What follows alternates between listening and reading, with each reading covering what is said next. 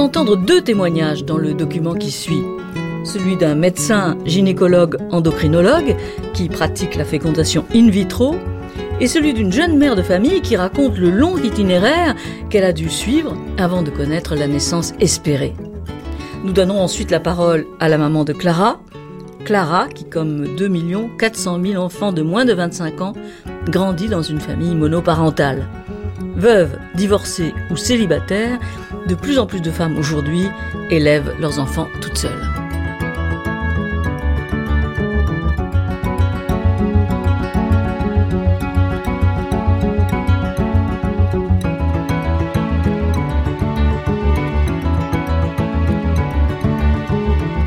France Culture. France Culture, les grandes traversées. Le siècle des femmes. Le siècle des femmes. Un enfant si je veux. Témoignage recueilli par Martin Even. Réalisation Emmanuel Geoffroy.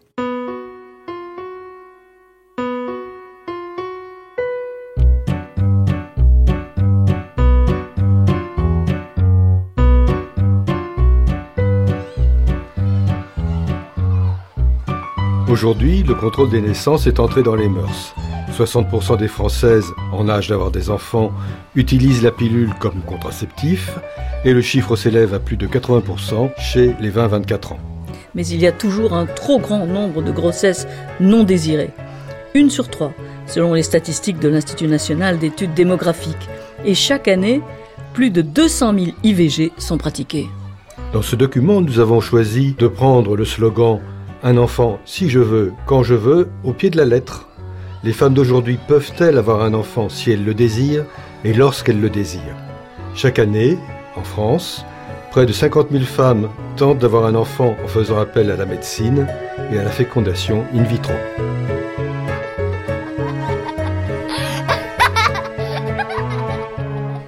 Louise Brown est née il y a 30 ans le 26 juillet 1978 dans la banlieue de Manchester, en Angleterre. On l'a alors baptisé le bébé éprouvette.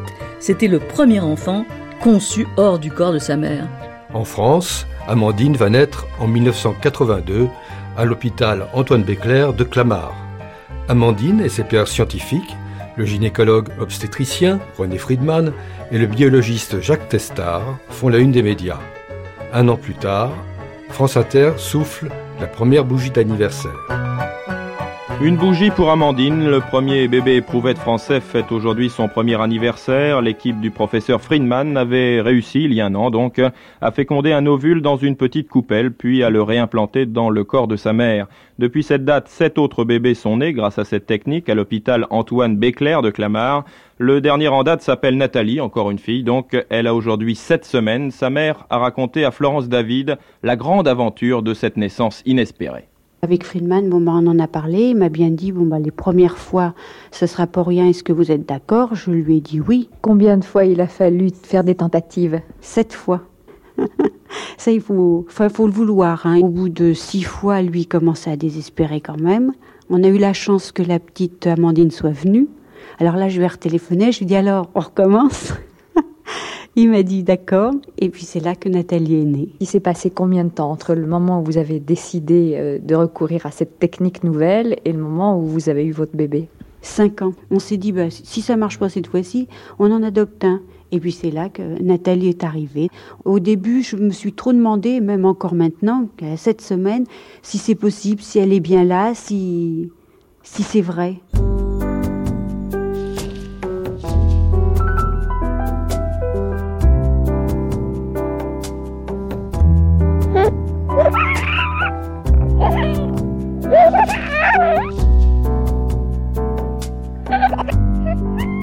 Amandine a maintenant 25 ans. Selon Wendy Friedman, c'est une belle jeune fille, une étudiante dynamique très bien insérée et qui voyage beaucoup. Amandine a grandi à l'écart des médias et elle ne s'appelle pas Amandine. Julia aussi est un nom d'emprunt. Julia a choisi ce pseudonyme pour nous raconter à voix nue sa longue quête d'enfant. Quand j'ai essayé euh, d'avoir un enfant, j'avais 30 ans. Malgré toutes les tentatives et toute l'application, euh, j'ai euh, mis quand même 12 mois à me dire, bon, maintenant il va falloir consulter. Au bout de 18 mois, j'ai consulté. Donc, a priori, tout allait bien au niveau du centre marseillais qui m'a reçu et qui m'a accompagné dans cette démarche. J'ai commencé à faire la première FIV en juillet 97. Première tentative qui s'est soldée par un échec. C'était la première fois, on s'est dit, bon, bah, on va retenter, il n'y a pas de souci. Euh. quelques mois après, euh, j'ai eu un souci d'hyperstimulation assez grave. Vous savez, quand on fait des fécondations in vitro, on a des ponctions d'ovocytes. Donc en fait, euh, lors de l'anesthésie et de la ponction, je ne me suis pas réveillée d'anesthésie en fait, donc euh, j'ai été hospitalisée en soins intensifs. Euh, pendant une dizaine de jours, je me suis retrouvée avec des œdèmes un peu partout au niveau du ventre. C'était assez douloureux.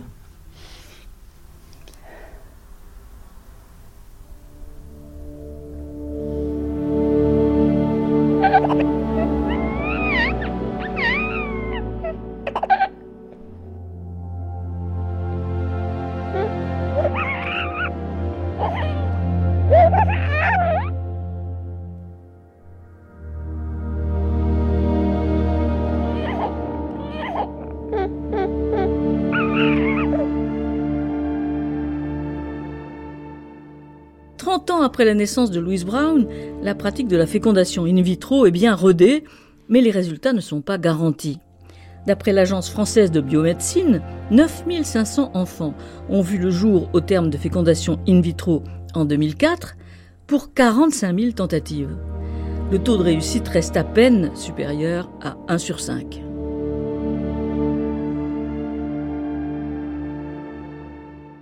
Les risques que ça ne marche pas, c'est quand même 70%. Euh, c'est énorme. C'est pas une technique encore tellement au point. Il y a beaucoup d'enfants qui naissent comme ça, mais il y a aussi beaucoup de personnes qui resteront définitivement sans enfants. Plus on est jeune, plus il y a de chances que ça marche, mais en moyenne, c'est 30 à 40% de chances de réussite. 40% quand on est autour des 20 ans. Tout dépend un peu du contexte, mais c'est pas une technique euh, encore bien au point. Alors que la contraception, si on prend une pilule sans oubli, elle est 100% efficace. C'est vraiment un enfant, je n'en veux pas, je peux ne pas en avoir, mais un enfant, j'en veux un, rien ne garantit, malgré les progrès, que j'en aurai un. Dans un cas particulier qui est ce qu'on appelle les stérilités inexpliquées, c'est celle où tous les examens existants actuellement n'ont pas permis de retrouver une cause à ce, ce défaut d'enfant depuis pas mal d'années, alors que les gens ont des rapports réguliers. Donc, on les explore, on ne trouve rien. On commence par leur dire, si l'âge le permet, patientez, il n'y a pas de facteur majeur, donc on essayez, et puis vous revenez, si dans six mois, non, il n'y a rien de nouveau. Donc quand rien de nouveau ne se produit, on commence par donner des traitements de stimulation de l'ovulation à la femme pour essayer de rendre les conditions les meilleures possibles pour une conception. Puis si ça ne marche pas, on fait des inséminations avec les spermatozoïdes qu'on a boostés, qu'on met en forme d'utérus. Et puis si ça ne marche pas, on fait une fécondation in vitro. Donc c'est dans une, progression, disons, technologique et entre guillemets agressive qu'on fonctionne. Mais ensuite, une, si la fécondation in vitro n'a pas marché, on n'a plus rien à proposer, mis à part l'adoption. Mais ces cas-là, c'est certainement, on les appelle inexpliqués, mais c'est certainement le reflet de l'ignorance qu'on a maintenant de la cause. On a dû trop communiquer sur l'efficacité de la technique, sans le vouloir. Les gens croient vraiment que forcément ça va marcher et que pourquoi ne pas commencer directement par la méthode la plus lourde Parce que sûrement plus c'est lourd, plus ça a de chances de marcher. Alors qu'en fait c'est pas ça du tout.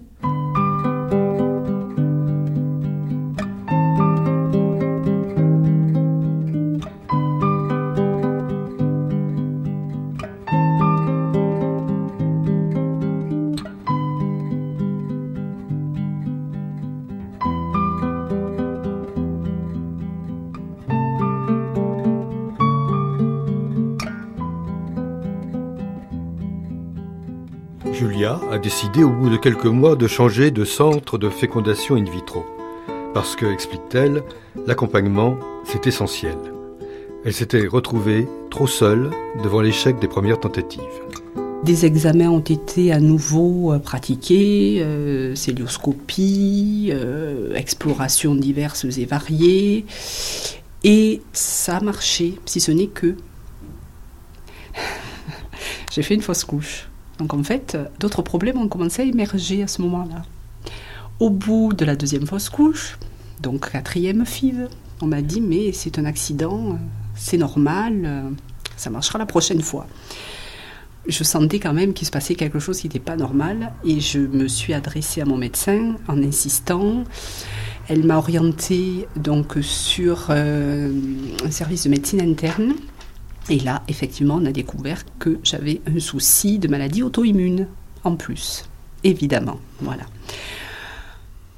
J'ai eu la chance quand même, au bout de, de 5 ans, d'avoir une petite fille euh, qui a 7 ans aujourd'hui et euh, qui fait le bonheur de ses parents.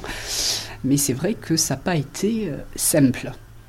Vous avez hésité vous, vouliez tellement cet enfant qu'il n'y avait pas d'hésitation?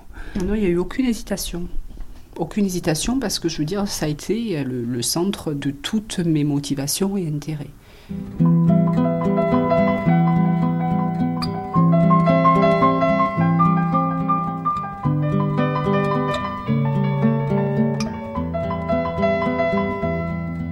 Aujourd'hui, la mère et l'enfant vont bien. Oui, je crois qu'aujourd'hui, effectivement, euh, ça va un petit peu mieux, mais c'est vrai que c'est un enfant qui, euh, effectivement, est peut-être surinvesti.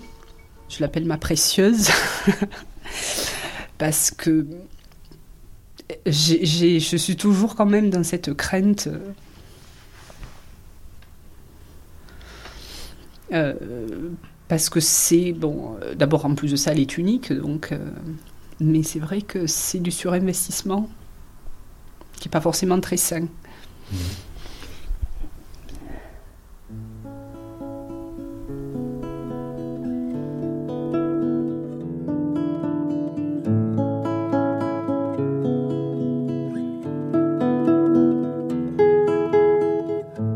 Le succès de la fécondation in vitro n'est pas garanti. Et pourtant, le docteur Melongalis analyse les déclics qui conduisent de nombreuses femmes à faire appel à la procréation médicalement assistée. Et d'abord, l'âge des patientes. C'est très variable suivant les personnes. Certaines se disent rapidement qu'il faut faire quelque chose, manquent un peu de patience, et d'autres au contraire laissent beaucoup de temps passer.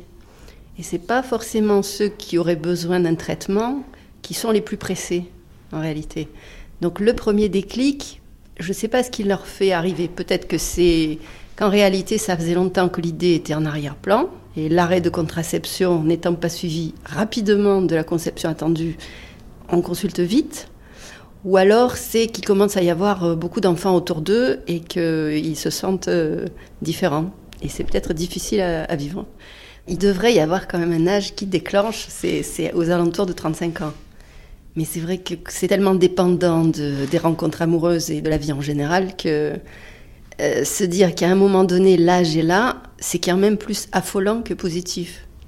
J'ai même des patientes qui rencontrent quelqu'un sur le coup des 40 ans, au bout de deux ou trois mois, n'ont pas encore arrêté leur contraception et viennent voir si c'est quand même possible d'avoir un enfant. Alors que rien n'a encore été fait concrètement pour ça, par elle-même. Pour la plupart, je pense que c'est vraiment un désir profond, avec une petite marge pour qui c'est socialement euh, inacceptable de rester sans enfant, mais, que personnellement, ça leur sera à peu près égal de ne pas en avoir. Beaucoup de gens pensent que ça marche beaucoup mieux que ça ne marche en réalité, et puis euh, peu de gens ont peur de ce traitement-là, alors que peut-être ils devraient en avoir un peu de crainte. Du moment qu'il y a un désir d'enfant, on s'aperçoit rapidement que les gens sont prêts à, tout. Tout ce qu'on peut leur proposer, pour qu'ils aient un peu confiance, ils, acceptent quasiment tout. on est censé leur donner une information éclairée, mais leur désir est tel qu'à mon avis, il les empêche d'entendre un certain nombre de choses. Parce qu'en cours de route, on s'aperçoit que justement, certaines choses n'ont pas été entendues, alors qu'on est certain de les avoir dites puisqu'il y a notamment, on fait des réunions d'information dans ce genre de traitement.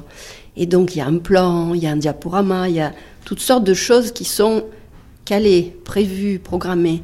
Et donc si les gens ne les ont pas retenues, c'est aussi qu'il y a une espèce de surdité sélective sur certaines choses.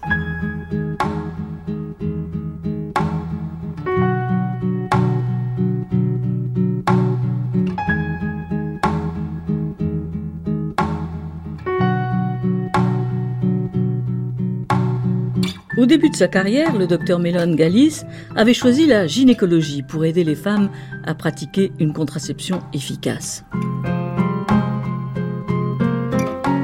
40 ans après la pilule, la contraception est à peu près maîtrisée en France. Médicalement maîtrisée, techniquement maîtrisée, oui. Mais dans la tête des femmes, c'est pas si clair que ça.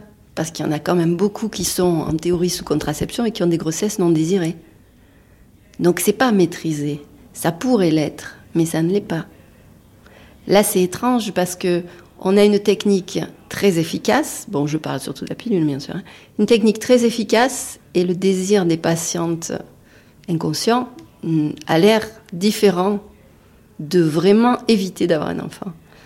Alors qu'en fécondation in vitro, le désir exprimé des patientes et des couples, c'est d'avoir un enfant.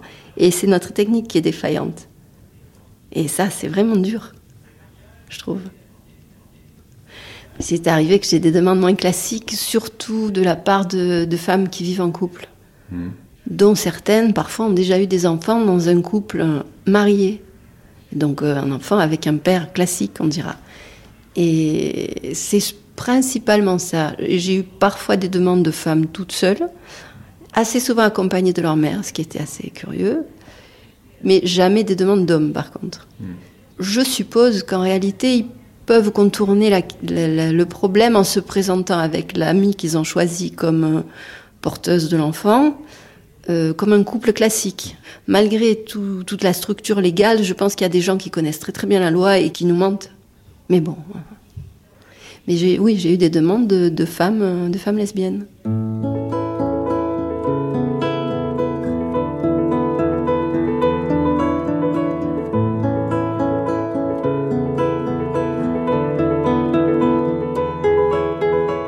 D'un million de bébés dans le monde ont vu le jour grâce aux techniques d'assistance médicale à la procréation, toutes méthodes confondues.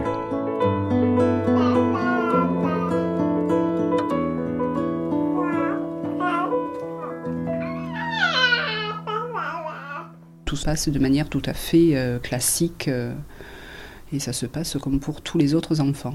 Il n'y a pas de souci particulier. Et si c'était à refaire? Ben, j'ai essayé de refaire. Et comme ça n'a pas trop fonctionné, j'ai arrêté. Je crois qu'à un moment donné, euh, il faut faire le deuil euh, de certaines choses et passer à autre chose parce que, bon. Après, rentrer à nouveau dans les mêmes complications, euh, c'est des contraintes qui sont quand même relativement lourdes, d'autant que quand on a une activité professionnelle, bon, moi j'ai, je suis aussi très investie au niveau professionnel, donc pour ma première grossesse, j'ai arrêté de travailler donc j'ai travaillé à domicile, mais c'est vrai qu'il a fallu que j'aménage et que j'organise parce que j'étais tellement évidemment centrée autour de mon ventre que je n'ai pratiquement pas bougé pendant neuf mois. Non, non, après, je ne me revoyais pas repartir dans les mêmes complications.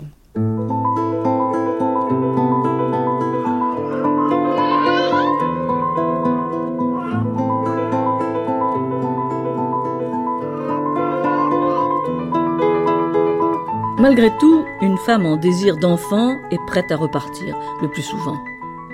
Alors quand ça s'est passé plutôt bien et qu'on a l'espoir d'améliorer la tentative suivante avec de meilleures chances de réussite, elles sont assez partantes et assez pressées de recommencer. Sinon, si ça a été difficile, euh, elles peuvent laisser passer du temps, parfois même plusieurs années. Ça arrive le temps est plutôt dépendant de la façon dont elles ont vécu moralement. Euh, ça peut avoir été physiquement pénible. Si elles se sont senties soutenues moralement, le, délai qui passe entre deux tentatives n'est pas très grand. Si par contre euh, elles, se sont senties abandonnées, ça peut mettre beaucoup de temps et elles peuvent avoir tendance à avoir envie de changer d'équipe. Après, lorsqu'on a dépassé les quatre tentatives prises en charge par la sécurité sociale, pour des raisons financières, certaines abandonnent définitivement et d'autres euh, continuent, demandent à continuer. Et parfois, il y a une espèce d'acharnement à vouloir à tout prix continuer, continuer, tant que le médecin ne dit pas c'est fini, il faut arrêter. Et il y a aussi des personnes qui ont l'air de penser qu'une fois engagées là-dedans, euh, elles ne peuvent pas elles-mêmes prendre la responsabilité d'arrêter. Et lorsqu'un jour on leur dit, écoutez, maintenant, celle-ci était la dernière, on va stopper parce qu'on ne peut plus rien vous apporter, euh, parfois il y a des réactions de déception, de découragement. D'autres fois, il y a des réactions de soulagement, à l'inverse. Donc, il semble qu'en fait, le couple attendait qu'on lui dise qu'il était temps d'arrêter. En général, c'est une décision de couple, sur proposition du médecin. Et le mari, en somme, accompagne la démarche et suit, même s'il n'est pas vraiment euh, très motivé lui-même.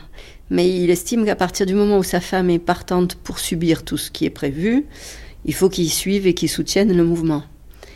Euh, une fois, à ma grande surprise, euh, j'ai eu le cas inverse, c'est-à-dire que un couple venait est venu euh, en limite d'âge, encore autour de la quarantaine, m'expliquant que ça faisait fort longtemps qu'ils souhaitaient un enfant, mais qu'ils étaient dans un pays étranger, qu'ils n'avaient pas pu faire les démarches, le traitement, etc. Et donc ils étaient dans le cadre de l'infertilité inexpliquée depuis pas mal d'années, rien n'avait été fait. Donc vu leur âge et vu la durée d'infertilité, on leur propose une fécondation in vitro. Et toute la démarche a été faite. Euh, en sachant que les gens donnent leur consentement, ont une information, qu'on se voit plusieurs fois, qu'on discute du traitement. Et on est arrivé jusqu'au bout du traitement et jusqu'au jour du transfert d'embryon. Et c'est là que la, patiente n'a pas pu accepter le transfert d'embryon et a fini par dire au médecin qu'elle ne voulait pas d'enfant. Et ça, c'était vraiment incroyable d'entendre ça, alors que ça avait pu être formalisé plein de fois dans au moment de la démarche. Cette dame avait l'air très angoissée à l'idée que le traitement ne marche pas. Moi, c'est comme ça que je l'ai interprété. En réalité, elle était très angoissée parce que le traitement marchait malgré son âge et malgré ce qu'un médecin lui avait dit un jour que ça, n'avait pratiquement aucune chance de marcher vu ses résultats hormonaux. Donc elle était partie dans cette aventure en se disant bon de toute façon avec mon taux hormonal ça ne marchera pas, j'aurai fait mon devoir, ça va rater, après je serai tranquille. Et manque de chance pour elle, ça marchait très bien elle réagissait comme quelqu'un de 30 ans. Donc tout était parfait dans son traitement. Et du coup, elle n'a plus dire ce qu'elle avait à dire que, que le, le dos au mur. Oui, au pied du mur. Au pied du mur. C'était... Mais c'est terrible, ça. Et, c'est terrible en tant que médecin de s'être aperçu qu'on n'avait pas pu entendre. Et personne de nous ne l'a entendu.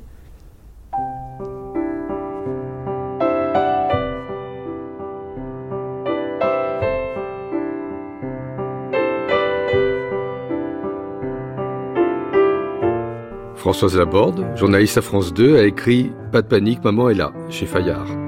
Un ouvrage de conseil pour l'éducation des enfants.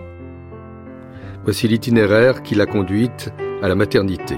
Françoise Laborde aussi appartient à la génération FIV, les femmes qui ont placé leurs espoirs dans la fécondation in vitro.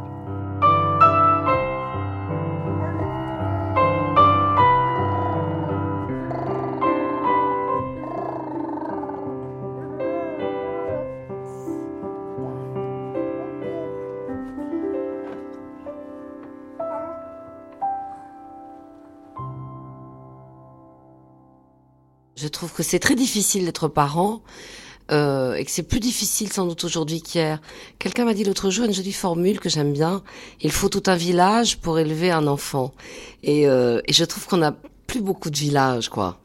Euh, dans tous les sens du terme. Et, euh, et je me suis dit, au fond, euh, être maman, c'est quelque chose de tellement difficile que c'est bien d'écrire un livre pour dire aux autres mamans, oui, c'est lourd, oui, c'est difficile, oui, c'est une responsabilité, non, on sait pas bien comment il faut faire.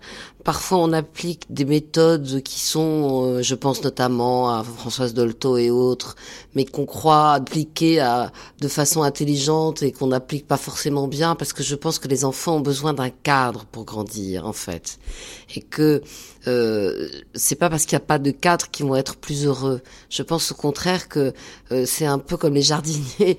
Quand ils ont envie que les arbres poussent haut, il faut qu'ils poussent droit. Et pour qu'ils poussent droit, il faut qu'il y ait un, un, tuteur qui les tienne quoi. Et que quand il y a des branches qui partent un peu dans tous les sens, on remet tout ça, voilà. Et je crois que dans, il y a dans, dans, dans l'éducation quelque chose cet ordre-là. Et je trouve d'ailleurs euh, significatif que le mot tuteur soit aussi bien utilisé en jardinage pour tutorer les, les arbres que pour accompagner euh, un jeune enfant. Et je trouve que c'est ça le plus important parce qu'au fond, le métier de parent, c'est quoi?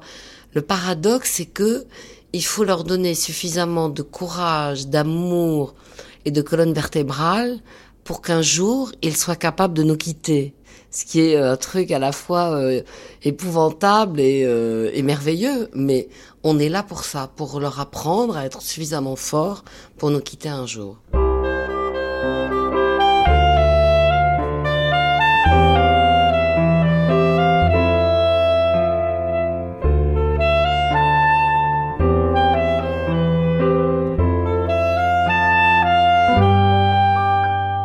Appartenez à une génération qui a été émancipée par la médecine, qui a pu dire à un enfant si je veux, quand je veux, et ça n'a pas été aussi simple. Non, et ça a été alors pour le coup une vraie surprise parce qu'en effet, euh, pour moi la question se posait pas. C'est-à-dire que je, je me suis jamais dit euh, il faut que je fasse attention, il faut pas trop attendre. Alors s'il y a des moments où on se dit professionnellement c'est pas le moment, ou le journalisme, le métier avant avant l'enfant, etc. Mais moi je me suis jamais dit attention il y a un âge où ça devient un peu problématique d'avoir des enfants. Ce qu'on dit maintenant aux jeunes femmes, faites attention parce que après 30, 35 ça devient plus difficile. Et, euh, et quand on s'en rend compte, moi j'ai commencé à, à, vouloir avoir euh, des enfants à 27 ans, ce qui n'était pas très vieux, et puis ça n'a pas marché.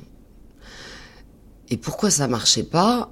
Mystère et boule de gomme. Bon, alors il y a eu euh, d'abord des accidents, j'allais dire euh, techniques, euh, des grossesses extra-utérines, des trompes, enfin bon tout ça, c'est des tuyaux qui sont pas qui sont pas en bon état. Et après, il y a eu euh, la fécondation in vitro. Et moi, la fécondation in vitro, pour moi, c'était une formalité. C'est-à-dire que bon, on, vous faisait des piqûres aux hormones tous les jours, deux fois par jour, à heure fixe. Après, on faisait un prélèvement. Après, on mettait tout ça dans un tube.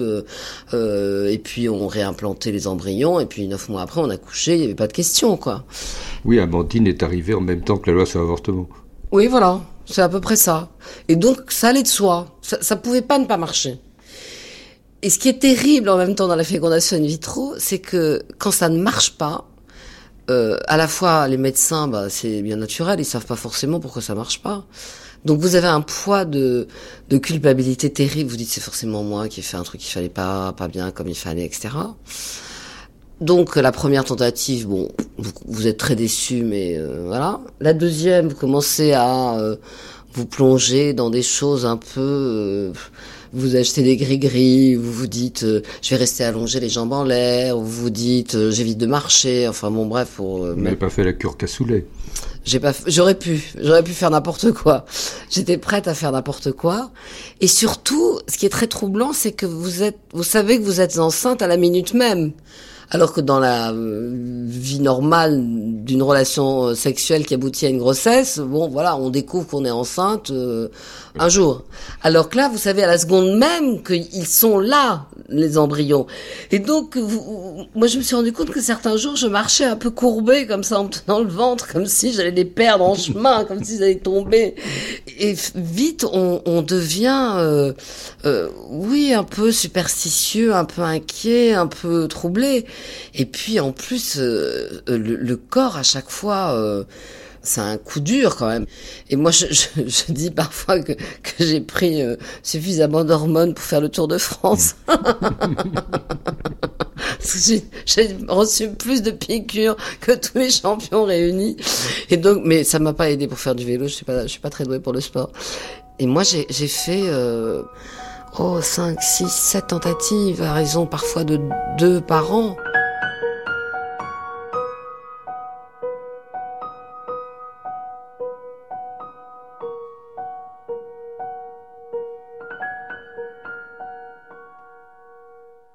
Sur le plan personnel, il faut le prendre avec euh, humour et recul, quoi. Mais en même temps, euh, on, on, on, essaie de faire ça avec tellement de sérieux et tellement de, de concentration que, euh, puis parfois ça marche pas tout de suite, puis parfois ça marche un peu, et puis ça marche plus au bout de un mois et demi, deux mois. Donc on y a cru. Donc on a déjà fait des projets. Et puis Vlam, on, vous savez, vous faites des prises de sang tous les jours, donc on vous dit que si le taux augmente et puis quand le taux arrête d'augmenter, c'est que c'est mal engagé l'affaire. Moi, ce que j'ai fait, parce que c'était psychologiquement difficile, j'ai dissocié ça avec le désir d'enfant. C'est-à-dire que c'était un chemin euh, médical euh, qu'il fallait accomplir et où peut-être il y aurait un enfant au bout et peut-être pas. Et donc il fallait pas euh, fantasmer sur les layettes et les chaussons. C'était une étape de, soins longue, difficile, qui peut-être aboutirait et qui peut-être n'aboutirait pas. Et c'est ça qui est difficile, parce qu'au fond, on a quand même tout le temps envie de fantasmer sur l'enfant qui euh, va peut-être être là dans neuf mois, et, et, donc on veut pas faire des projets, et en même temps on se dit soit pas ridicule, il faut quand même que voilà, la vie continue, et puis c'est pas grave, et puis... Euh, mais en même temps, c'est évidemment à chaque fois un, coup qu'on prend derrière la tête. Et moi d'ailleurs, c'est à cette occasion que j'ai euh, commencé un travail psychanalytique, parce que je pense que euh, il y a quelque chose de l'ordre de l'échec et de l'ordre de la culpabilité, de l'échec personnel, qui est lourd à porter. Et comme les médecins savent pas bien expliquer pourquoi, moi, un jour, il y a un médecin qui m'a dit, euh, ça doit être psychologique. Et j'ai pris ça comme une claque terrible, quoi. Comme s'il me disait, au fond, vous en avez pas envie. Et moi, j'étais en train de lui dire, mais mais j'en ai envie à un point que vous pouvez même pas imaginer. Vous pouvez même pas imaginer ce que j'endure, ce que je suis prête à endurer, à, à me faire tripatouiller euh, euh, tous les trois mois, à aller dans les hôpitaux, à, à, à prendre tous ces traitements. Et vous me dites que c'est psychologique et que peut-être que c'est mon désir qui n'est pas assez fort. C'était et et heureusement, la psychanalyse m'a aidé parce que ça m'a déculpabilisé et que je me suis dit bon voilà, c'est une réponse de médecin qui a pas de réponse et qui dit euh, bah, c'est peut-être à cause de vous parce qu'il peut pas dire c'est à cause de moi. Et moi j'ai envie de lui dire bah si vous étiez si fort, euh, dites-moi pourquoi ça marche pas.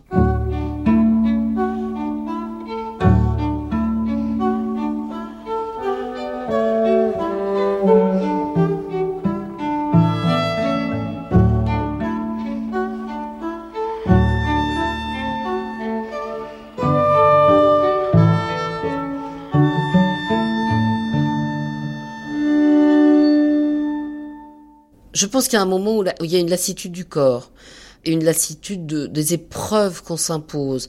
Moi, j'ai pensé aussi que il fallait pas que euh, ça pèse sur l'enfant à venir, quoi, qu'on que lui dise après, après tout le mal que je me suis donné pour t'avoir, regarde, tu es nul en mathématiques. Parce que je pense que quand on est parent, on est capable de dire des, des âneries comme ça. On est capable de le penser. Ou de le penser, ou de penser si fort qu'il l'entend. Donc, euh, donc je pense en effet qu'il faut pas aller au-delà de ses limites personnelles, et c'est comme toute chose, il y a un moment où il faut dire non. Euh, quand on pense que, que ça va trop loin. Et moi, je pense sincèrement, euh, pour avoir beaucoup réfléchi à tout ça, que euh, ce qui compte, c'est en effet la relation qu'on instaure avec son enfant. Je suis pas sûre qu'il y ait une grande différence entre l'enfant biologique et, et l'enfant adopté. Moi, ce qui m'a beaucoup énervé en revanche, c'est quand je faisais toutes ces tentatives malheureuses et qu'il y avait euh, les papiers à la télévision où on explique que euh, euh, grâce à la science, il y a une femme de 65 ans qui a eu des jumeaux ou des triplés. On dit mais comment c'est possible que cette vieille toupie soit arrivée et pas moi? Et donc, alors bon, je connais les travers de, de, du métier, de la profession et on a vite fait de faire d'un cas exceptionnel et unique une généralité comme si effectivement on pouvait avoir des enfants jusqu'à 65 ans aujourd'hui. Mais mais c'est vrai qu'il y a un côté comme ça qui est, qui est parfois exaspérant quand on fait tout ce chemin-là qui est euh, qui est en effet la quête de l'enfant, en même temps la quête de soi, parce qu'il faut accepter aussi euh, sa stérilité. La fécondation in vitro, je pense que c'est aussi l'acceptation de sa stérilité, parce qu'on sait qu'on peut pas avoir des enfants euh, entre guillemets comme tout le monde.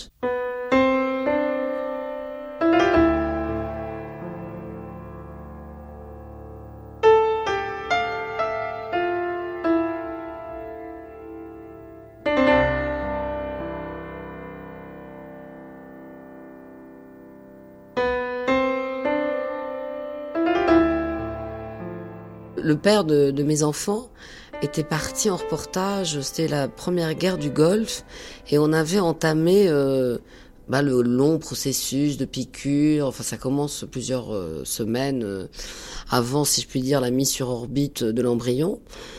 Et euh, il me dit, je pars demain en Arabie Saoudite. Ah, je dis, ah non, non, tu peux pas faire ça. Moi, ça fait déjà trois semaines que je fais piqûre, mes trucs, mes machins. On a rendez-vous dans dix jours à l'hôpital. Même en rêve, je, je dis, tu, tu, ne le fais pas. Il me dit, ah, je, je, je, pas de choix, il faut que j'y aille. Bon. Donc, j'appelle et on me dit, il y a une solution qu'on peut vous proposer, c'est euh, on prélève euh, euh, les spermatozoïdes et on les congèle. J'ai dit bon, faisons ça alors. Donc je lui dis euh, t'as rendez-vous euh, à tel endroit pour aller euh, voilà faire le prélèvement comme ils disent pudiquement, ce qui est quand même pas non plus un moment d'un romantisme échevelé. Et je suis repartie du centre où, on effectuait ces prélèvements, je sais plus dans quel hôpital ça se passait, avec un petit bidon euh, rempli de je sais plus, paillettes? Oui, des paillettes euh, congelées. Et j'avais mon petit bidon comme Perrette et le potelet à la main. Je me voyais arriver à la clinique et je me disais, je vais faire mon enfant avec mon petit bidon. Et je regardais le petit bidon qui est, c'est drôle, c'était pas le petit mmh. bidon dans lequel euh, il devait être, hein, euh, mon ventre, mais c'était le petit bidon du potelet. Et je me disais, euh, J'espère que tu vas bien vouloir rester avec nous cette fois-ci. J'essaie de parler. Et puis bon, celui-là non plus n'a pas voulu rester. Il a dû avoir trop froid dans, le bidon cryogénisé. C'est, c'est pas d'un romantisme fou, quoi. Quand on est dans la salle à côté, euh, que on est en train de prélever les ovocytes sur la maman future et euh, qu'on demande au papa de s'enfermer dans une pièce avec euh, trois vieux magazines euh, où il y a des filles à poil pour que euh, il puisse euh, récolter euh, sa semence. Après, il faut quand même prévoir des moments de, de, grande tendresse et de grande retrouvailles de couple pour que ces moments-là, qui sont d'une grande froideur euh, et qui sont euh, tellement médicalisés, euh, soient réinscrits dans une histoire d'amour et de couple. C'est ça le plus difficile, je pense, oui. Et finalement, j'ai deux garçons très beaux que j'aime infiniment et, euh, j'ai beaucoup de chance. Je peux pas dire mieux.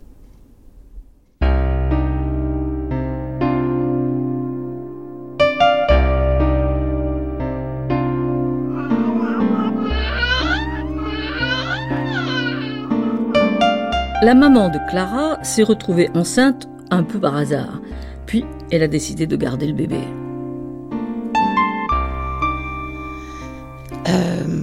Décider, ce n'est pas vraiment le mot. Un jour, j'étais enceinte, j'avais 36 ans, et je me suis posé la question de savoir si oui ou non euh, j'aurais une vie sans enfant ou avec enfant. Je n'ai pas pu trouver la réponse. Et c'est un jour, un jour comme ça, j'ai décidé, je me suis dit, je le dis, je vais le faire. Et je, je l'ai dit, j'ai dit, voilà, cet enfant va naître. Et c'est plus une. Euh, comme un coup de dé. Pas réfléchi, pas. avec ou sans enfant. J'étais enceinte et j'ai dit avec enfant et j'ai dû assumer cette euh, décision. Euh, il y avait hum, mon âge, 36 ans, et le, le fait d'être enceinte et, de me dire, voilà, si tu n'as pas cet enfant, il se peut que tu n'en auras jamais, donc ça sera un choix de vie sans enfant. Entre le choix de vie avec ou sans enfant, je n'avais aucune solution. Le plus compliqué était d'avoir cet enfant. Et un jour où je devais en parler au papa, j'ai dit, je garde cet enfant, c'est-à-dire je me suis entendue prendre une décision, dire, le fait de dire, c'était le fait de prendre une décision. Et après, j'ai dû assumer le fait euh, de cette parole. Je ne savais pas ce que c'était que la vie avec enfant. Et le, fait que ce soit quelque chose de très généralisé, la vie avec enfant, je me disais, mais pourquoi? Euh, je, je, connaissais beaucoup d'enfants, j'avais des belles relations avec des enfants, des neveux et des nièces euh, que j'adorais. Mais en même temps, je ne, il y avait comme une espèce de peur de ne pas savoir ce que c'était qu'une vie sans enfant et une vie avec enfant, et, de la peur peut-être d'un regret.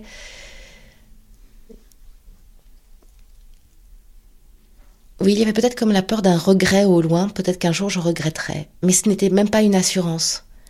Ce n'était pas un besoin. C'était, au départ un accident, mais ça a été un choix de savoir que ce serait plus compliqué d'en avoir que de ne pas en avoir. Et à un moment, ça a été un mot est sorti. J'assume ce mot. Comme une, je dirais que ça ressemble à du poker, mais c'est presque ça. Je pense que je répétais beaucoup ma vie, les mêmes cycles de vie.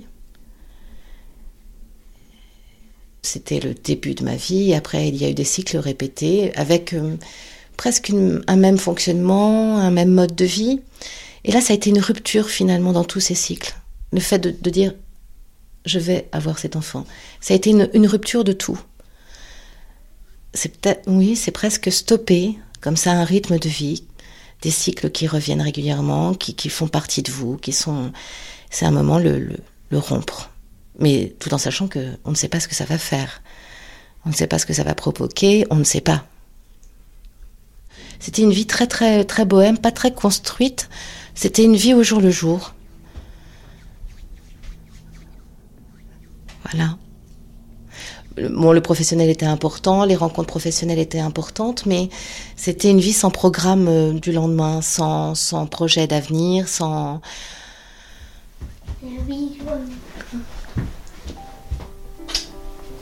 Tu refermes la porte? D'accord? Merci.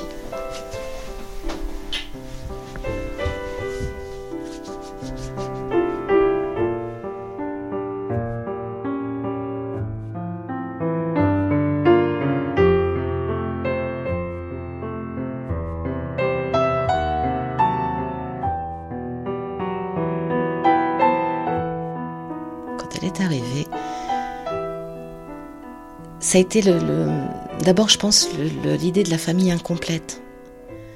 C'est marrant hein, parce que on a beau ne pas être forcément euh, dans une envie de reproduire un modèle, on a quand même tous faim. Moi, j'avais encore, j'avais ça avec ma famille, un couple qui, vit toujours ensemble, quatre enfants, euh, une vie ensemble. Donc, on a l'impression que c'est pas vraiment une famille, qui il y a comme un manque. C'est quelque chose d'étrange parce que je ne pense pas avoir vu euh, des modèles autour de moi qui, me fassent dire oh c'est formidable cette façon de vivre en famille. Mais en même temps le fait d'être seul avec son enfant on se dit ce n'est pas formidable il faut donner encore plus ce qui est, ce qui est peut-être aberrant.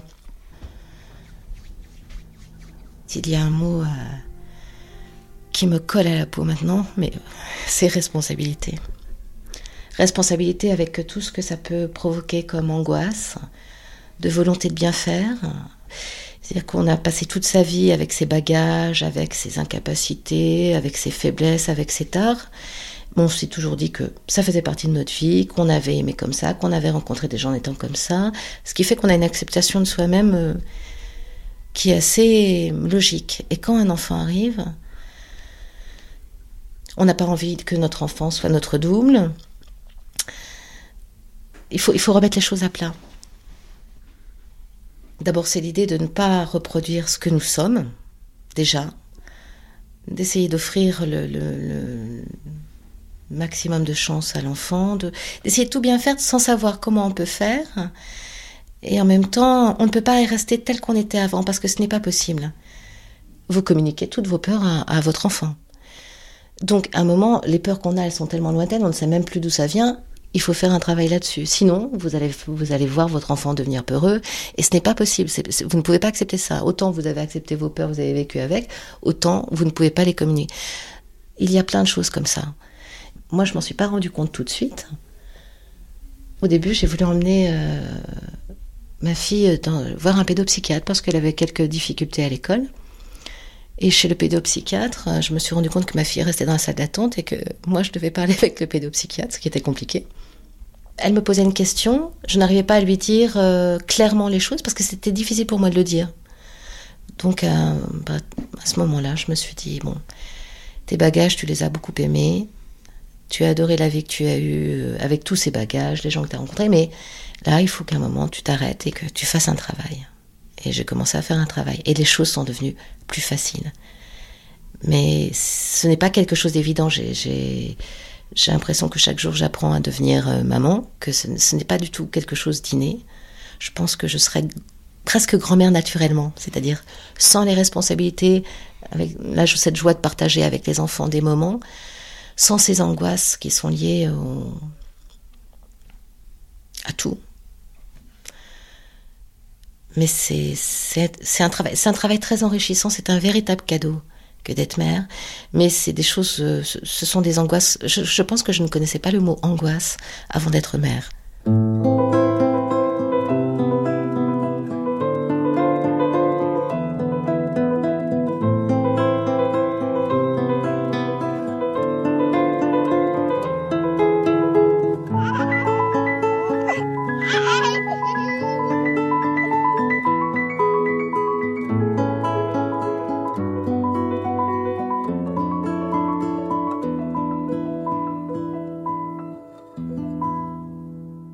Quand j'ai fait le choix de, faire cet enfant, j'allais changer de travail. Donc j'ai pensé que ça remettrait tout en cause. Ça n'a pas tout remis en cause, on l'a très bien accepté. Donc euh, Clara, à ce niveau-là, est arrivée dans les meilleures conditions, c'est-à-dire que j'ai fait euh, des horaires qui me permettaient de l'emmener le matin euh, au départ chez une nourrice, ensuite dans une crèche, et le soir de pouvoir la récupérer, et qu'elle n'ait pas 36 modes de garde. En même temps, c'est très difficile pour une famille monoparentale d'avoir 36 modes de garde parce qu'il faut avoir l'argent pour pouvoir payer aussi. Euh, ça, ça a été un moment aussi très angoissant parce que les, crèches, pour les gens qui n'ont pas d'argent, c'est très difficile d'en trouver, par exemple, parce que toutes les places sont prises. Donc ça a été quelque chose de très compliqué. Mais à un moment, bon, on a réussi à s'organiser et ça, ça a bien fonctionné. Dans mon travail, ça a bien fonctionné aussi. Bon, il y a toujours, j'ai travaillé avec des gens formidables, c'est-à-dire que quand un enfant est malade, euh, on ne peut pas le laisser en crèche, donc j'ai travaillé avec des gens qui comprenaient très bien que parfois j'ai besoin de certaines journées pour ma fille. vraiment, j'ai eu beaucoup de chance. Je ne suis pas sûre que tout le monde ait autant de chance que moi. Mais je n'avais pas vraiment de famille sur Paris et ça, c'était un gros manque. Euh, c'est vrai que famille monoparentale avec famille dans la même ville, je pense que c'est c'est un grand plus. Arrive la petite école. L'éducation nationale fait des journées courtes, que ce soit en maternelle ou en communale. Oui, mais avec des systèmes de relais, de garderie après, de centres de loisirs le mercredi, euh, des grosses journées pour les enfants. Euh, mais en même temps, euh, j'ai toujours réussi à faire des horaires qui correspondent à, l'entrée à l'école et à la sortie des, des systèmes de garderie après l'école. donc ça, c'était plutôt bien. je ne trouve pas qu'il y ait beaucoup d'aide. Il existe une allocation qui s'appelle allocation mère isolée. Mais quand on sait ce qu'on doit gagner pour pouvoir euh, avoir droit à cette allocation, c'est tellement aberrant. Il ne fallait pas gagner plus de 3000 francs. Euh, les crèches, j'ai dû vraiment me battre, hein. faire appel à des gens pour pouvoir avoir une place en crèche, je n'y avais pas le droit. Donc ça c'était compliqué. C'est quand même euh, une source d'angoisse de reprendre son travail, de déposer son enfant quelque part quand on n'est pas sûr d'un mode de garde qui coûte très très cher parce que les nourrices ça coûte très très cher. Et même s'il y a des aides, elles tombent trois mois après, donc il faut quand même pouvoir assurer. Reprendre son travail avec des mauvaises conditions de garde, c'est avec une angoisse, est-ce que mon enfant est bien là où il est? Le système des crèches, je trouve que c'est un très bon système parce que je, je Clara a passé trois ans en crèche, c'est vraiment un bon système. Et je souhaite qu'il y ait de plus en plus euh, de crèches dans les grosses entreprises, pour que les choses se fassent naturellement, sans recherche, sans, essayer de voir l'adjoint au maire qui s'en occupe, sans essayer de faire que ça devienne quelque chose de naturel. Le truc qui m'a le plus choqué et qui a changé, et ça je trouve que c'est une très bonne nouvelle, quand j'ai eu ma fille, c'était en 2001, dans les bus, c'était un enfer pour euh, les poussettes. Il y a eu cette fameuse euh, bus attitude qui pour moi a été une révolution. C'était un peu passé pour moi, mais qu'est-ce que j'étais heureuse de voir qu'on respecte les mères qui montent avec des poussettes, qu'on leur laisse une place. Je me suis vue en plein hiver où il neigeait refusé. Euh, je me suis vue lors de la canicule des gens qui me disaient vous serez mieux dehors. Mais vraiment tout ça comme si toute la communauté vous disait dégagez. Et la bus attitude, pour moi, ça a été un grand, grand bonheur. Je me suis dit, euh, ça, va, ça va changer les choses. Et c'est vrai que ça a changé les choses. parce que c'était écrit et que les gens devaient respecter. Il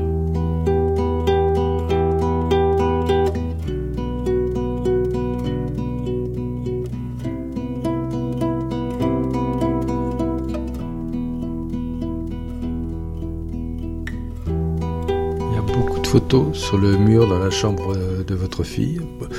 Beaucoup d'enfants et quelques adultes quand même. Vous pensez que c'est la manière dont elle se représente le monde? Oui, ce mur, c'est ses six ans de vie. Et c'est aussi sa famille qu'elle ne voit pas tous les jours. Oui, mais je cherche la chaussette bleue, tu sais, qui, qui était...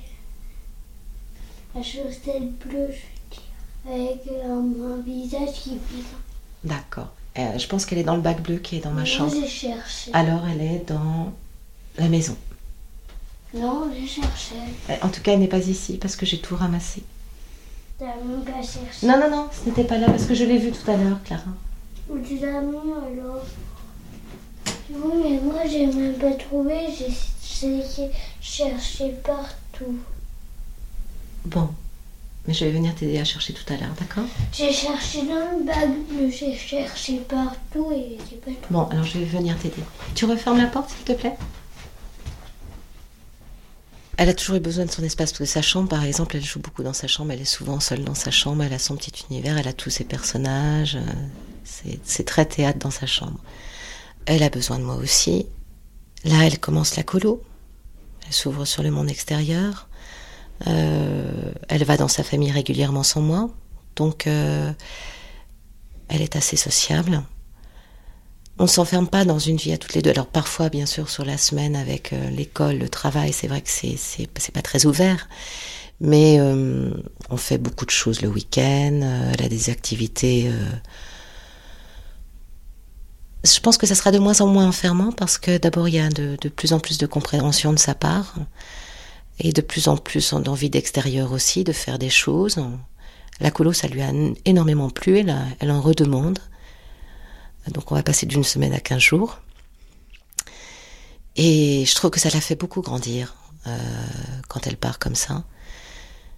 J'envisage bien les dix prochaines années parce que plus elle grandit, plus, plus c'est intéressant, plus c'est riche, plus on, on peut communiquer toutes les deux.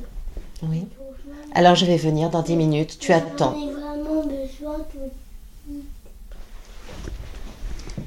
Tout de suite une chaussette, c'est très très important. tout de suite. Elle n'est pas là. Elle n'est pas là. Mais il va chercher dans l'autre sol. Non, je l'ai vue tout à l'heure, moi, dans la maison, dans le bac bleu. Donc tu fermes la porte. Je viens tout à l'heure t'aider. Bleu, tu mets dans le bac, elle est pas dans le bac. bleu fouilles, fouilles, elle est là.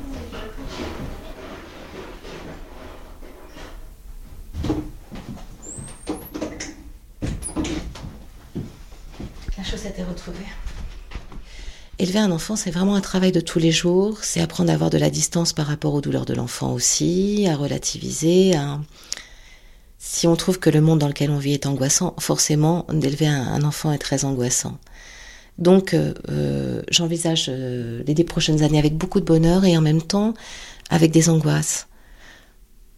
Avant d'avoir un enfant, vous étiez ce qu'on appelle une femme libre. Vous avez forcément changé d'idée sur la liberté.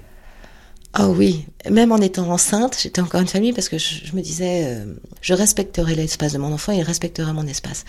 Au début, qu'est-ce que j'ai eu? Un manque d'espace. ça a été, euh, voilà, ça a été un apprentissage de la liberté totalement nouveau. Je suis encore quelqu'un de très libre, mais je ne peux pas faire n'importe quoi. Alors là, tu exagères parce que la chaussette, tu l'as maintenant. Euh, Prends, prends le bac, prends le bac. Vous avez grandi dans une famille euh, traditionnelle en, en France, en province. Comment imaginiez-vous la vie à l'époque? Je me souviens très bien de ce que j'imaginais quand je regardais les, les grands, en tout cas. Alors, il y avait un modèle tellement répandu que, enfin, ils étaient tous pareils pour moi. Ils faisaient tous les mêmes courses. Ma grand-mère avait un magasin, donc je les regardais faire leurs courses. Et je les regardais comme on regarde des grands. C'est-à-dire, c'est, je me disais, c'est loin, c'est loin. Et c'est marrant parce que c'est un modèle. Même quand je fais des courses aujourd'hui, je repense à ce modèle-là. C'est-à-dire que quand je fais des courses, j'organise mon panier, j'ai l'impression d'être grande. Et parfois ça me fait rire parce que je me dis finalement, euh, j'ai toujours gardé le même modèle de grand qui est un modèle d'enfant. C'est-à-dire le grand est quelqu'un qui, dans son panier, met bien les choses, s'accouple, fait des enfants, construit sa maison. Parfois j'ai l'impression que quand je suis dans un supermarché, je fais mes courses, je joue un peu à la grande, comme quand j'étais petite. Voilà, c'est un truc étrange.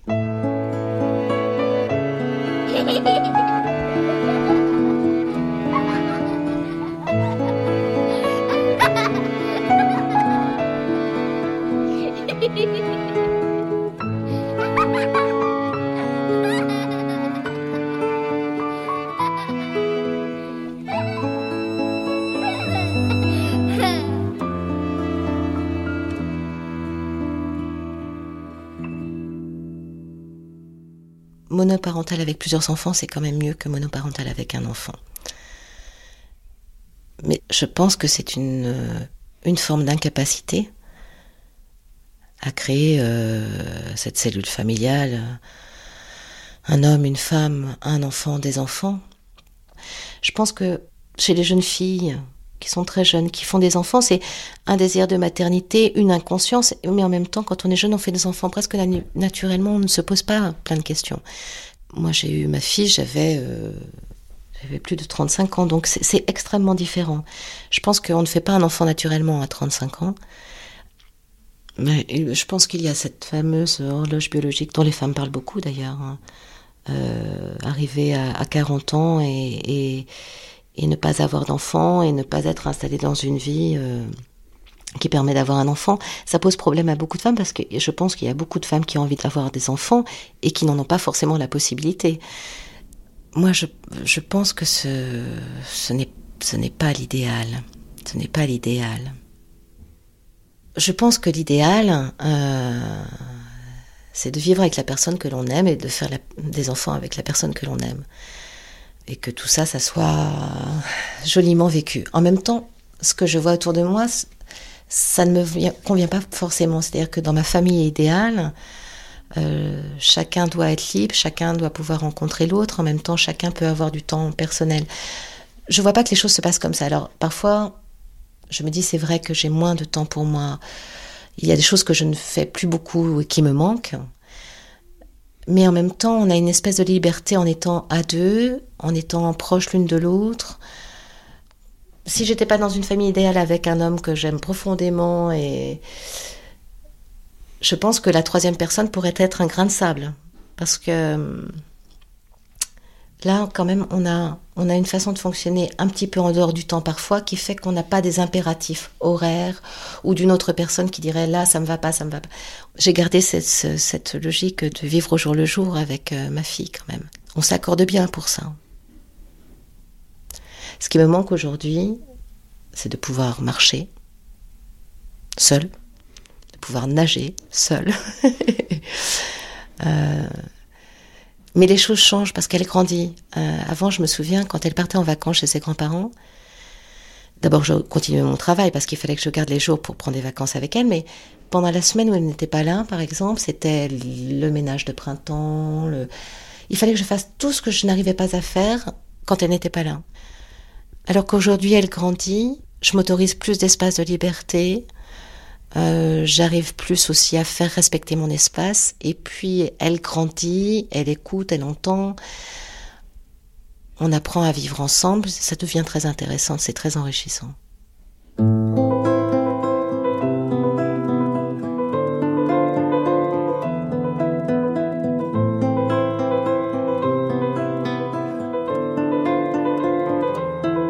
Dans l'anonymat d'une grande ville, une femme seule peut élever un enfant sans susciter la curiosité des voisins.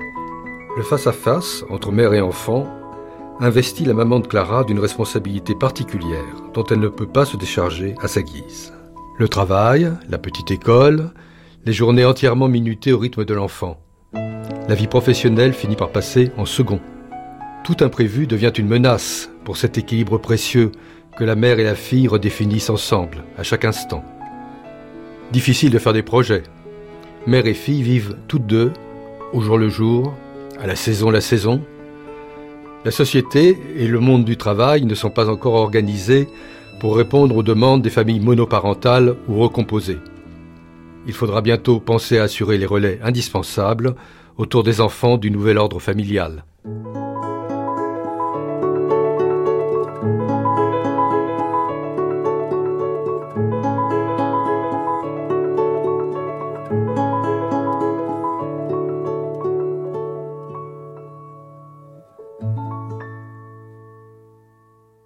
C'était Un enfant si je veux, quand je veux, témoignage recueilli par Martin Even, réalisation Emmanuel Geoffroy.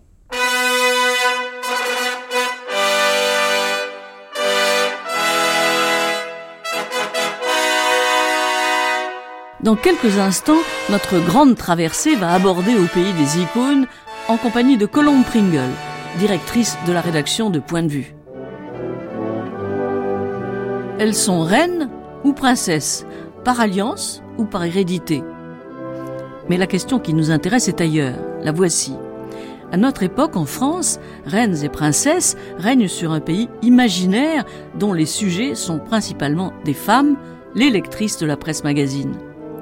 En compagnie de Colombe Pringle, directrice de la rédaction de Point de vue, nous allons explorer l'univers des têtes couronnées. Notre propos n'est ni de les célébrer, ni de les critiquer. Nous cherchons seulement à comprendre ce que les icônes nous racontent.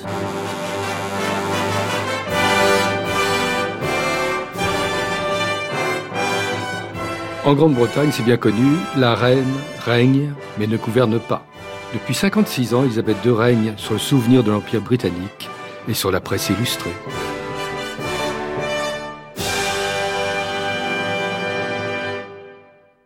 Voici sa journée, racontée par un confrère du Sunday Times. Elle se lève vers 8 euh, heures du matin et là, à côté d'elle, sur le lit, sont un tas de journaux. Elle, elle aime toujours euh, commencer avec les journaux hippiques. Son mari, Philippe, il a une chambre à côté avec un petit lit. C'est elle qui a le, grand lit à deux avec le canopé au-dessus. Euh, elle lit ses lettres. Elle prend le petit déjeuner vers 9 heures. Elle a son musicien à elle-même qui joue le cornemuse et il joue entre 9h et 9h30 chaque matin.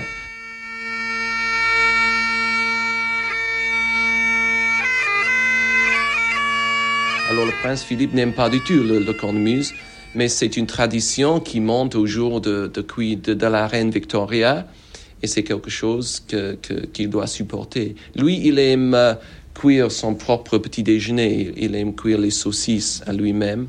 Alors le matin, elle passe toujours avec les papiers, les papiers de gouvernement tout à fait secrets. Puis vers euh, midi, peut-être, elle, rencontre un ambassadeur qui est revenu de, de, de l'étranger. Elle prend un repas assez simple à midi. Elle n'aime pas rester longtemps à table. Elle prend un verre de vin, simplement, un vert blanc. Puis l'après-midi, normalement, elle, elle, va aux hôpitaux, aux, écoles. Euh, elle est chez elle de nouveau vers 5 heures et c'est à 5 heures qu'elle donne le, thé, le repas à, ses chiens. Elle a toujours 6 ou 7 euh, chiens avec elle euh, au palais de Buckingham. Normalement, le soir, elle n'aime pas sortir. et si possible, c'est le prince Philippe qui sort pour euh, faire les discours parce qu'elle n'aime pas les grands repas avec le, la fumée, elle, n'aime pas tellement la nourriture, les vins, tout ça.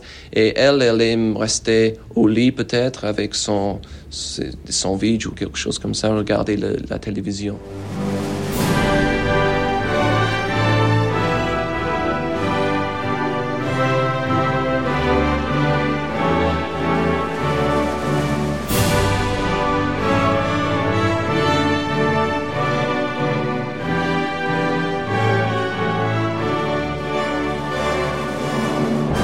Pour Colombe Pringle, directrice de rédaction de Point de Vue, la reine, c'est d'abord un statut. L'avantage de la reine, c'est que même quand elle n'est pas populaire, elle reste. Je veux dire, il n'y a pas d'élection. Euh, donc, euh, elle peut se permettre de passer par des phases où elle est mal vue et des annus horribilis euh, parce que ses enfants et sa famille se chargent de lui mener la vie dure, tout en ne perdant absolument jamais son statut, donc en n'ayant jamais à perdre sa tenue. Elle n'a pas à se justifier, la reine. Elle n'a pas à expliquer elle a à exister. D'ailleurs, on se rend très bien compte dans le film The Queen de Stephen Frears qu'elle a des moments d'émotion. Évidemment, c'est une émotion pour un cerf.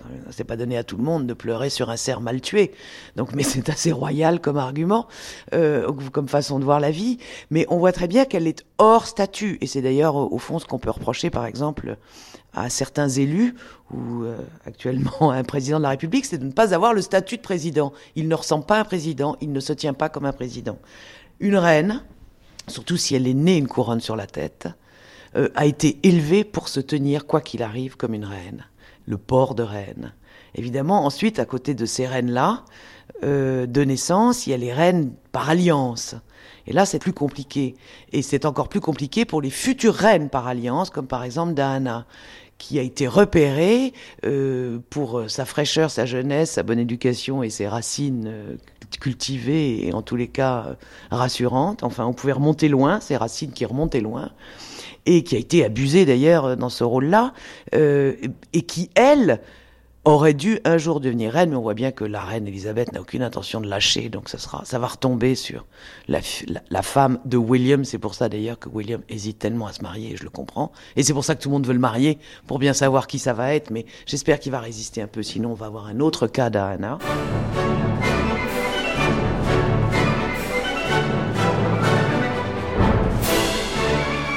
Nous reparlerons de la princesse Diana tout à l'heure, mais écoutons la rue Montorgueil saluer la reine d'Angleterre lors de sa visite parisienne de 2004.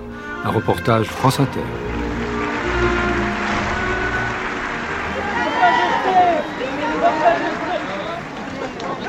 Elle nous a demandé euh, d'où on venait et, c'est tout des paroles, des paroles simples, mais le fait de la voir elle est petite en taille, mais elle, est, elle a une aura extraordinaire. Voilà. Hein, madame Ah, on l'a vu de près. Hein. Franchement, moi, je suis ravie, émerveillée, enthousiasmée, tout ce que vous voulez. C'était incroyable de l'avoir vue là à côté de nous. Vous voyez, j'étais intimidée. Hein. On est impressionné de voir ces gens-là. Et réaliser qu'elle est à côté de vous, c'est vraiment un rêve. Elle ressemble à ce que vous imaginiez Ah oui, ah oui, c'est la même. Vous voyez, j'ai dit à mon mari, aujourd'hui, tu manges pas pour voir la reine Elisabeth. Tous les prétextes sont bons pour euh, critiquer l'accueil français. Le Daily Express s'en prend à Bernadette Chirac, coupable d'une impardonnable faute de goût vestimentaire. La première dame de France était en effet vêtue de blanc comme la reine d'Angleterre, ce qui bien sûr ne se fait pas. Mais le pire est ce crime de lèse-majesté commis par le président. En osant toucher la reine, un acte interdit par le protocole royal, Jacques Chirac a fait preuve de culot selon le Sun. La BBC note cependant qu'Elisabeth ne semblait pas du tout gênée par la cordialité très tactile du président français, preuve que les tabloïds anglais sont certainement plus royalistes que la reine.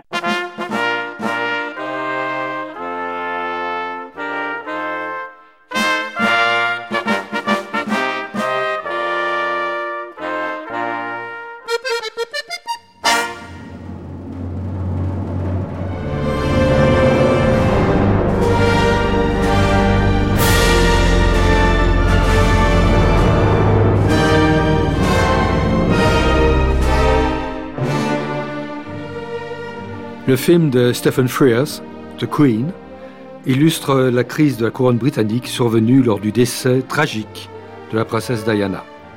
Il montre en plus comment le palais de Buckingham a pu être déstabilisé par le chagrin de l'Angleterre à la mort de celle que Tony Blair a appelée la princesse du peuple. Au revoir Rose d'Angleterre, puisses-tu continuer de grandir dans nos cœurs La nouvelle version de la chanson Candle in the Wind, composée il y a 20 ans par Elton John et Bernie Taupin, est aujourd'hui sur toutes les lèvres britanniques. Le chanteur aux tenues extravagantes l'a interprétée hier à l'aide d'un téléprompteur dans l'abbaye de Westminster. Quelques minutes plus tard, il filait en studio enregistrer ce titre aux côtés du producteur mythique des Beatles, George Martin. Avec la vente de ce disque, Elton John espère recueillir entre 8 et 16 millions de dollars reversés au profit de la fondation créée par la famille de Diana pour ses œuvres. Les spécialistes sont unanimes, les 3 millions et demi d'exemplaires de 12 No It's Christmas en 84 seront pulvérisés. C'est aussi l'avis de Philippe, 48 ans, commissaire-priseur à Londres. Ça va vendre plus que ça, j'en suis certain. Ça va devenir un phénomène qui dépasse n'importe quel record de la musique. Ça devient un message universel pour les gens. Euh, la musique pop, c'est un lien entre les gens. Goodbye, English Rose. may you ever grow in our hearts. Goodbye, Rose. May you ever grow in our hearts. You are the grace that placed yourselves where lives were torn apart. You called out to our country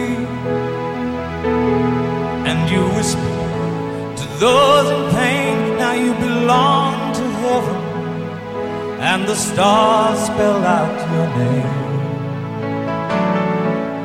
Des millions d'Américains se sont levés à 5 heures du matin pour suivre les adieux à Lady Di. Le président Clinton a pleuré en entendant Elton John chanter sa chanson favorite, Candle in the Wind, inspirée par la mort à 36 ans de Marilyn Monroe.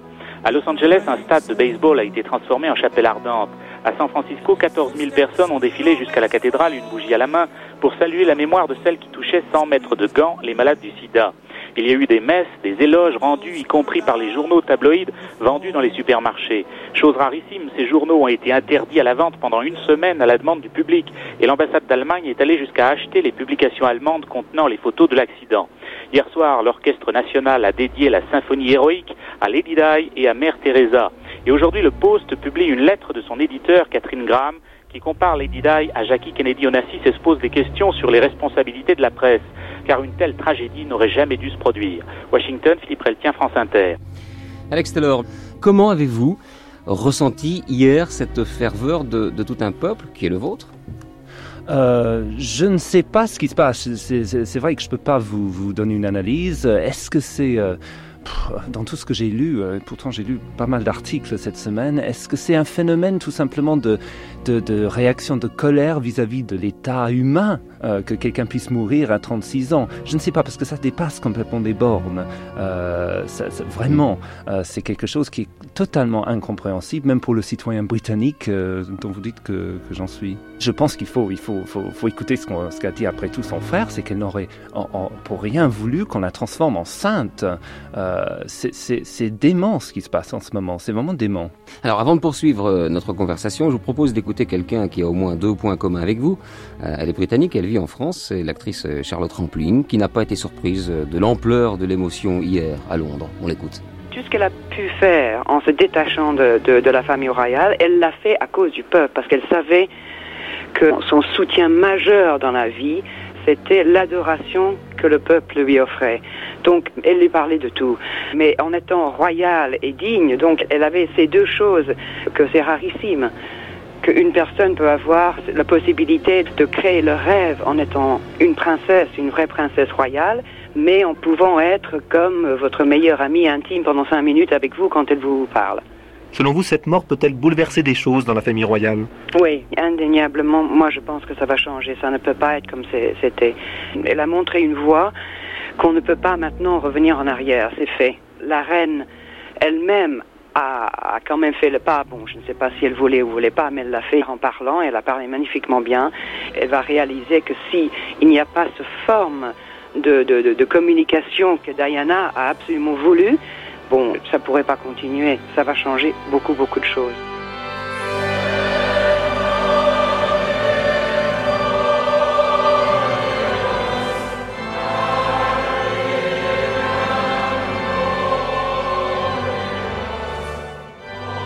Colin Pregon nous raconte le phénomène Diana. Cette comète aux yeux bleus qui a traversé le ciel pluvieux de la famille royale anglaise.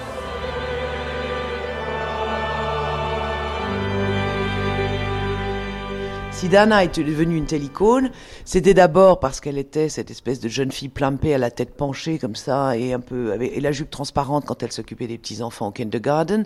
Ensuite, elle est devenue cette mariée avec une traîne beaucoup trop longue pour elle qui prouvait tout le poids de la vie qui l'attendait, c'est-à-dire parce qu'une traîne de 7 mètres en faille, c'est impossible à tirer et qui s'est endormie à la photo officielle, on la voit avec la tête penchée endormie.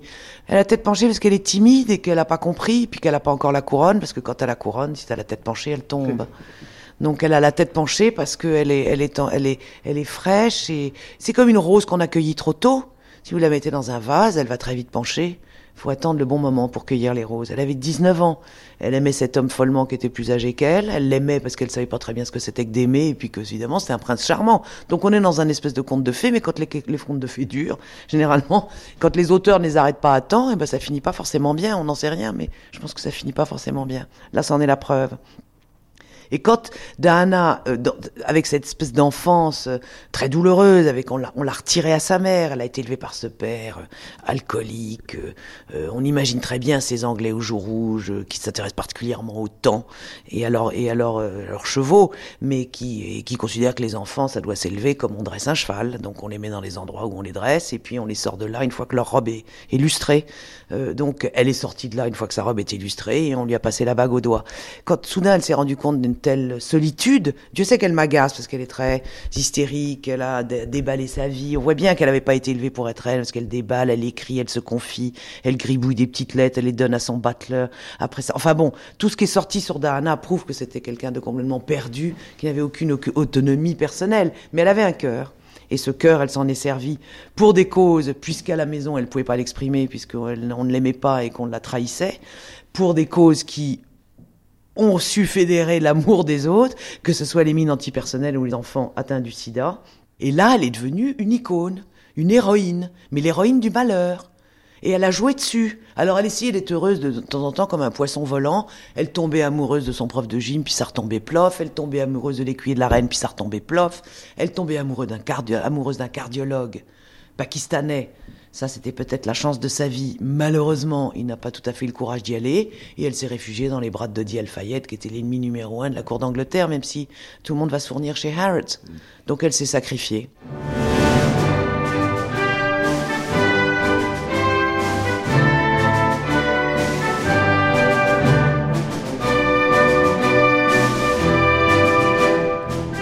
L'actualité des têtes couronnées est faite de naissance, de mariage et de mort.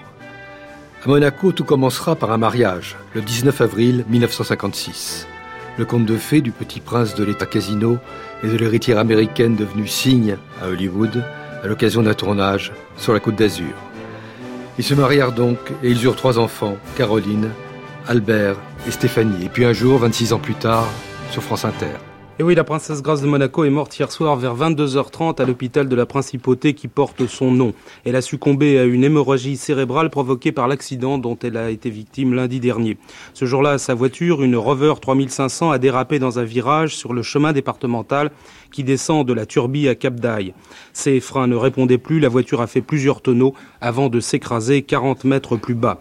La princesse Grace a euh, été aussitôt transportée à l'hôpital de Monaco. Les médecins ont d'abord diagnostiqué une fracture du fémur droit et plusieurs fractures des côtes. Les premiers bulletins de santé étaient rassurants quand soudain, dans la nuit de lundi à mardi, son état s'est aggravé. Elle est morte donc hier soir d'une hémorragie. La princesse Grace allait avoir 53 ans. Depuis hier soir, tous les drapeaux de la principauté sont en berne, les établissements publics sont fermés, comme le casino. Les monégasques ont été bouleversés en apprenant la nouvelle à la radio. Sur place, l'envoyé spécial de France Inter, Marc Crépin. C'est évidemment la stupeur et la consternation ce matin dans la principauté de Monaco. Hier, le communiqué officiel du palais est tombé à 23h30 et beaucoup de monégasques ignoraient encore la nouvelle il y a un instant. La princesse Grace avait su se faire aimer depuis 26 ans. Elle partage la vie des monégasques et sur le marché qui s'est installé tout à l'heure, sur la petite place au pied du palais princier, chacun se souvient en effet les visites de la princesse n'y étaient pas rares. Certains commerçants prévoient en signe de deuil de fermer leurs magasins. La princesse de Monaco, c'était aussi la vedette du grand écran des années 50. Grace Kelly avait tourné avec les plus grands, comme par exemple Hitchcock et John Ford. La star d'Hollywood avait préféré, François Lucaso, vivre son conte de fées. Et c'est d'ailleurs au cours d'un tournage qu'elle avait rencontré le prince Régnier. Alors auparavant, elle avait tourné une dizaine de films en six ans et elle avait imposé une image d'héroïne très pure, avec des yeux clairs, une image de jeune fille rangée mais romantique. C'est d'ailleurs un coup du sort qu'elle disparaisse à quelques jours d'Ingrid Bergman parce que les deux stars avaient un petit peu le même registre. Grace Kelly, elle était arrivée à Hollywood dans les années 50. Elle avait d'abord eu un petit rôle dans 14 House dans Yataway. C'était juste après ses études d'art dramatique qu'elle avait fait à New York. Ensuite, elle a débuté vraiment en star dans Le Train sifflera trois fois, film très connu de Fred Zinnemann, où elle était avec Gary Cooper et elle jouait le rôle d'une femme sage qui va tuer par amour. C'est là que Hitchcock la remarque et il va lui fournir trois de ses plus grands rôles entre 1954 et 1955.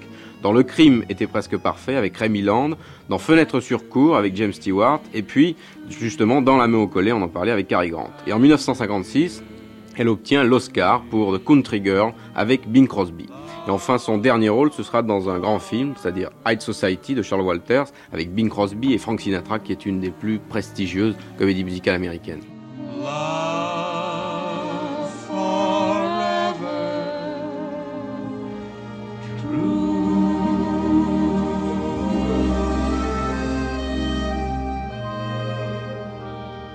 Les Enfants Grimaldi, Colombe Pringle choisit Caroline.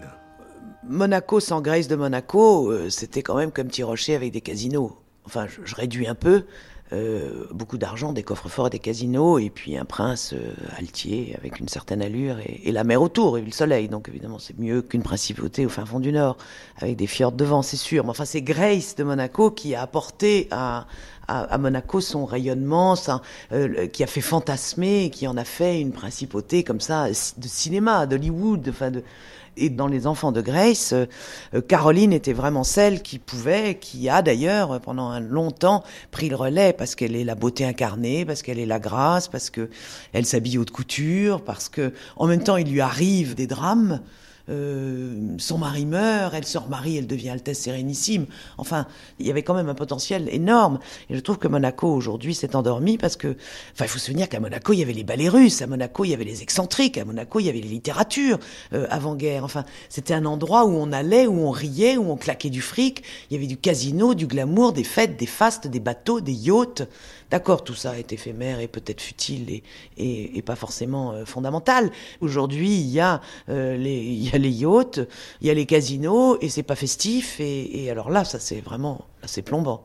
Donc Caroline avait et a encore, je pense, euh, ce pouvoir d'incarner euh, à Monaco une forme de luxe de la culture ou de, ou de l'art pour le, juste pour le plaisir.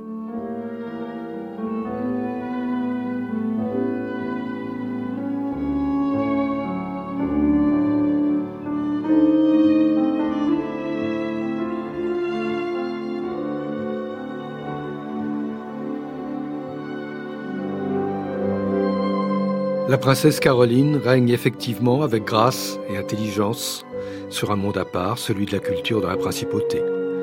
Elle a installé l'excellent chorégraphe Jean-Christophe Maillot à la tête du Monte Carlo Ballet et elle anime le Printemps des Arts depuis la disparition de sa mère. Voici justement la princesse Caroline en 1983 sur France Inter où elle présente la manifestation. J'ai des goûts très prononcés en matière euh, sinon ce serait, je crois, une torture pour moi de m'occuper de cela si je n'aimais pas ça. Alors euh, euh, j'aime énormément l'opéra, je suis une passionnée d'art lyrique, si je puis dire, et, et euh, j'ai fait de la musique maladroitement, mais toute ma vie, et ça a toujours fait partie de, de ma vie, et donc je suis, c'est un grand bonheur de pouvoir travailler d'un peu plus près dans le domaine musical.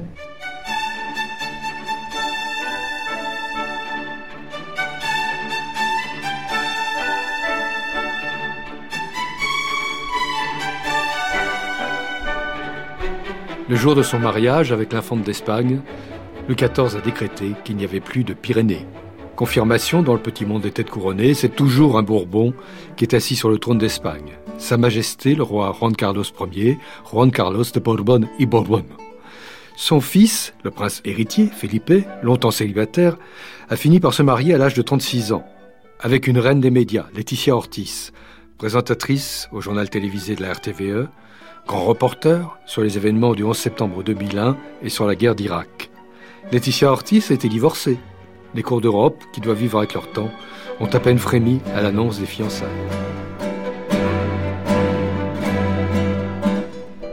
Euh, d'abord, elle a rencontré son prince beaucoup plus tard. Elle avait un métier qu'elle avait exercé. Elle était journaliste.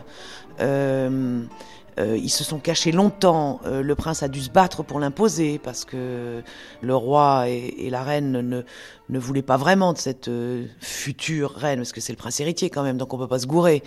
Euh, en plus, je pense qu'ils n'ont pas vraiment la même taille et que même ça, ça les gênait. Enfin, je veux dire, il devait y avoir des choses, ça devait pas coller parce que on est quand même dans une histoire d'image. Enfin, on n'est pas que dans de l'image, on est dans du sacré, on est dans de l'histoire, on est dans la transmission, on est dans du sérieux, mais il y a aussi quand même beaucoup, l'image a beaucoup à voir avec ça. Et bon, Laetitia, c'est un amour tardif après que le prince héritier ait pas mal erré, dont avec des, des jeunes femmes fortunées espagnoles qui auraient très bien pu faire l'affaire. Donc sur celle-là, il a décidé de l'imposer. Et on voit très bien que Laetitia d'Espagne, qui pendant tout le temps où elle était journaliste, euh, allait de l'avant avec son micro, interviewait, euh, parlait, existait, a dû apprendre à aller de l'arrière, à s'effacer, à ne pas parler avec ses mains, à rester en retrait derrière cet homme. Moi, j'ai bien pu étudier ça. Sur toutes les photos, au début, même dans ses gestes de tendresse, même dans ses gestes d'amour, elle était expressive. Elle était normale, une femme normale qui aime un homme normal. Mais pas du tout. Elle aimait un prince héritier et elle rentrait à la cour d'Espagne. Et à partir de là, il lui a fallu apprendre à exister sans que ça se voit. Ce qui est quand même tout un art.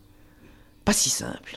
Et elle, on sent qu'elle est rentrée dans le rôle, mais enfin, elle a quand même perdu 10 kilos, déjà qu'elle était plutôt très mince euh, quand elle est arrivée, rien que de, je pense, d'un état d'angoisse, de ce regard, de cette existence et de, parce que c'est pas parce que tout d'un coup on avait, on croit comme ça, la, euh, épouser un prince, devenir une, être une future reine, c'est, euh, c'est des palais, c'est des gens qui s'occupent de vous, c'est espèce de, de, de vie irréelle et, et, donc exquise. Pour moi, c'est atroce. C'est-à-dire que c'est une vie de terrible réalité, la réalité de l'interdit. On ne peut rien faire. Et on n'a rien le droit de faire. Et d'ailleurs, on n'a rien à faire. Sauf être là. Avec le sourire. Et faire sa révérence à sa belle-mère. C'est beaucoup quand même.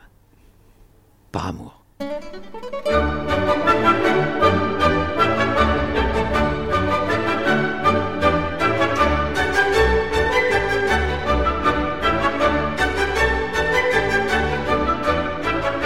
Depuis le mariage, les regards royaux restent fixés sur le giron de Laetitia.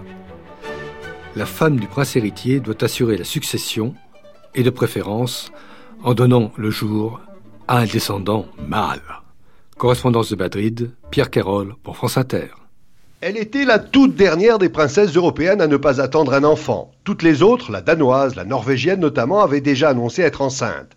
Aussi ceux des Espagnols qui sont friands de potins mondains commençaient à désespérer. Certains avaient mis en doute l'état de santé de Donia Laetitia. Un quotidien était allé jusqu'à affirmer qu'elle était anorexique. Et puis, donc, ce communiqué de la Maison Royale qui a dissipé tous les doutes, annonçant que la naissance était prévue pour le mois de novembre. Le roi Juan Carlos, qui sera grand-père pour la septième fois, n'a pas dissimulé sa joie. Très content, nous sommes tous très contents. Mes autres petits-fils attendaient un nouveau cousin, c'est magnifique qu'il va falloir traiter le nouveau venu comme les autres. Comme les autres, sans doute pas, car celui-là ou celle-là, le bébé à venir, portera le titre d'infant ou d'infante d'Espagne. Si c'est un garçon, il sera prince héritier. Si c'est une fille, elle pourra aussi théoriquement succéder à son père Felipe, sauf, sauf si elle a un frère, qui lui barrera l'accès au trône. Car ici en Espagne, les femmes, quoique filles de roi, ont sensiblement moins de droits que les hommes. Voilà pourquoi le gouvernement Zapatero envisage une réforme constitutionnelle instituant l'égalité entre les sexes pour la succession à la couronne.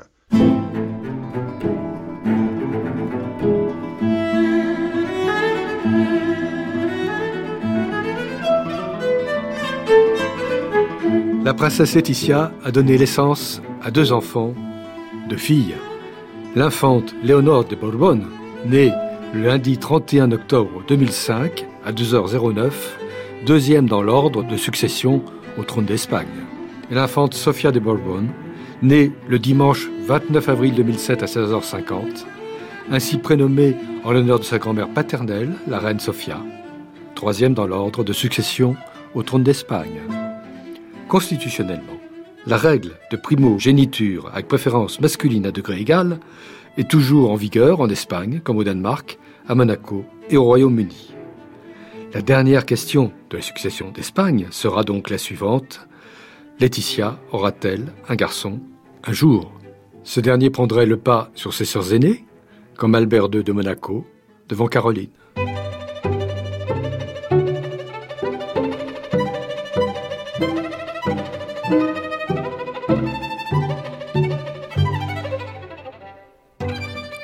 Demain, nous retrouvons Colombe Pringle, directrice de la rédaction de Point de vue, pour parler de ces reines d'un jour que sont les First Ladies et de leur singulier pouvoir.